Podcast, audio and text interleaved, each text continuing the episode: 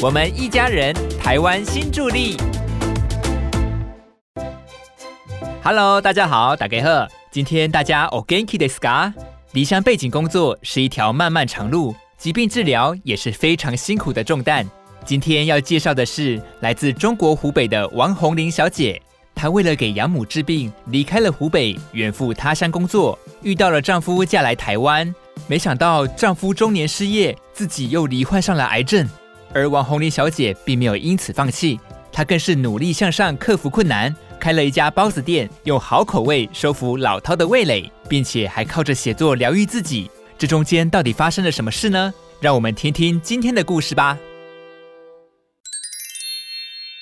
容。我把诗放进包子里，包子就有了灵魂。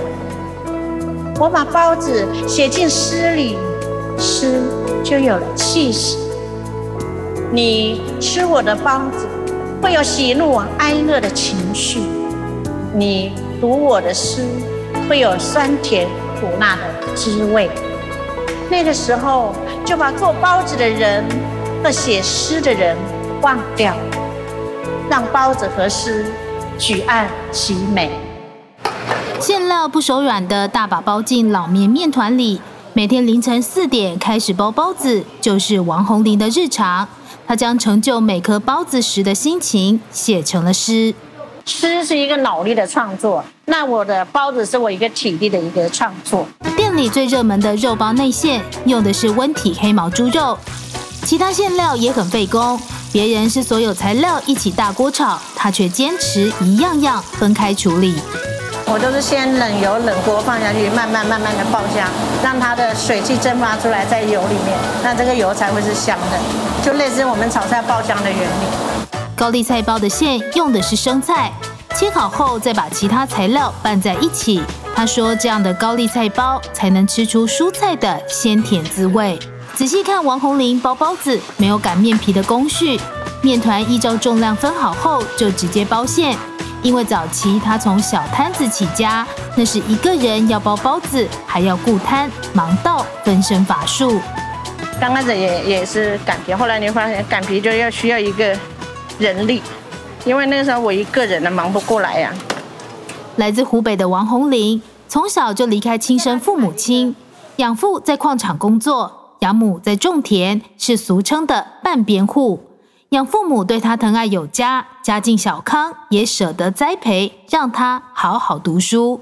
我是两岁的时候被我的养父母领养的，而他们两个那个时候是没有生小孩，所以呃，他们很疼我。五十几年前的乡下，他可以一个女孩子让你读书读到大学毕业是非常非常不容易的。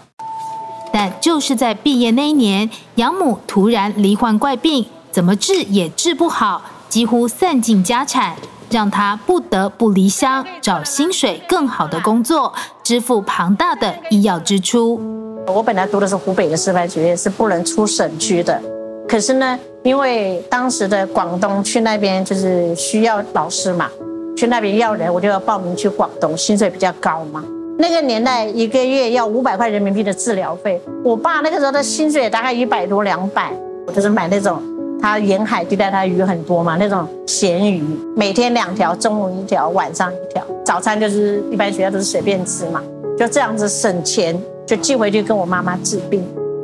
但即便已经是咸鱼配饭，攒下的钱全数给母亲治病还是不够，他只好再换工作，跑到海南岛的茶叶公司上班。也就在这时候，认识来自台湾的先生。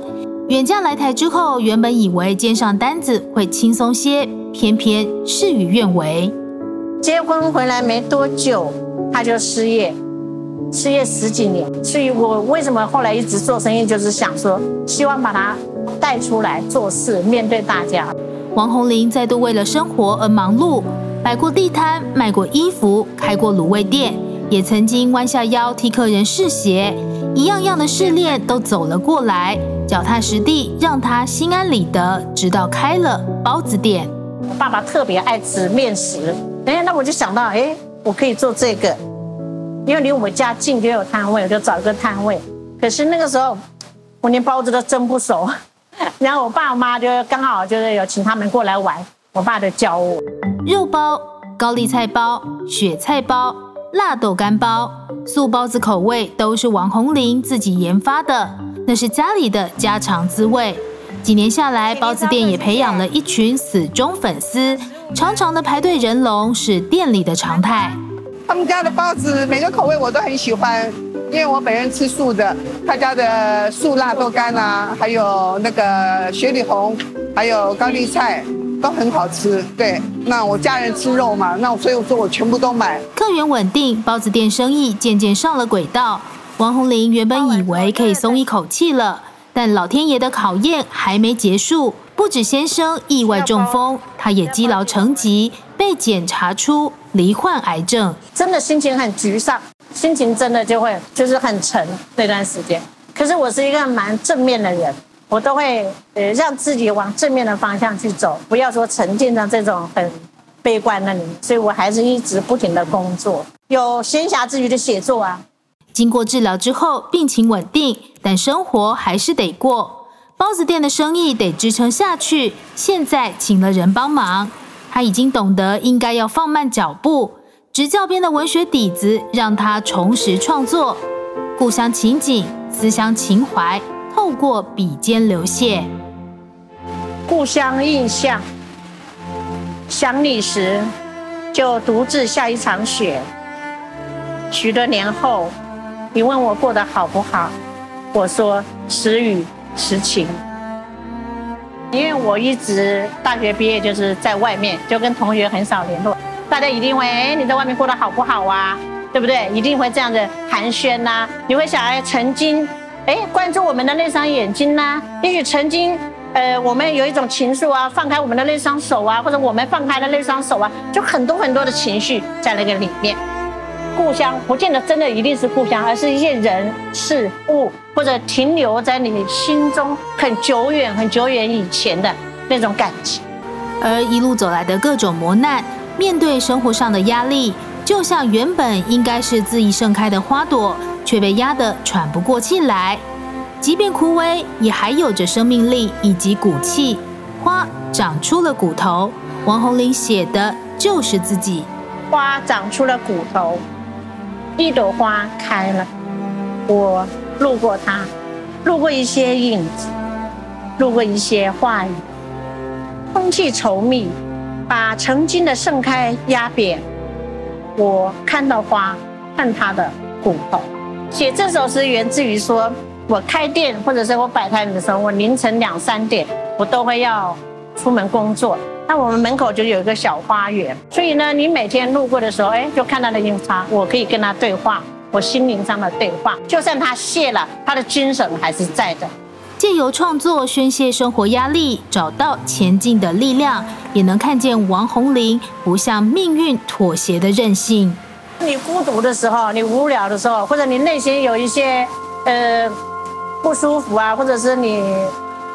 有一些寂寞的时候，都可以通过文字来表达，那我们就可以通过文字来抒发，也是一种舒压的方式啊。生活中俯拾即是的创作灵感，将酸甜苦辣幻化成文字。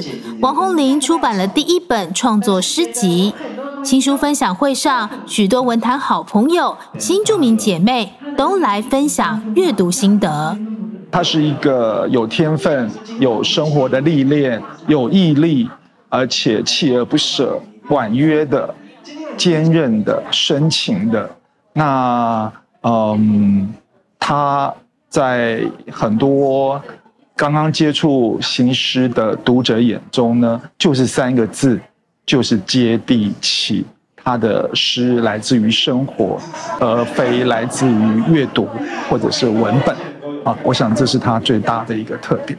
他的诗其实是从。可以跟大家接近的文字里面，但是呢，其实它隐藏了很深刻的层次感。就是我们一般人如果只看了字面上的意思，就得到字面上的意思。但是有一点是很特别，就是你如果去经历他经历的事情，他的文字里面告诉你的那些事情的话，其实会有另外一层，呃，跟自己的生命互动之后的另一番感觉。王红玲希望透过文字让读者深切感受，她将生活中的磨难转化成向上的动力。也鼓励了许多和她一样远嫁来台的新住民姐妹，继续在台湾这块土地上安身立命。我人生的前半生的记忆是在大陆，我后半生的生活的记录是在台湾，两个加在一起才是我完整的人生。所以我觉得那边是我的一个过程，这边也同样是我的一个过程。久居他乡是故乡嘛，嗯，何况我们其实我们的小孩都在这里，我的家人也在这里，所以这也就是我们的一个家呀。把诗放进包子里，把包子写进诗里。这一颗颗包子，不止包进垂涎三尺的美味，也包进王红玲的人生百味与生命的韧性。哇，努力之余还不忘将正能量传达给其他人。王红玲小姐将生活中的磨难还有感受转换成向上动力，希望鼓励更多人走出生命低潮。这种永不放弃的正面态度，真的是十分值得学习耶！希望她奋斗的身影也能给你一天的元气。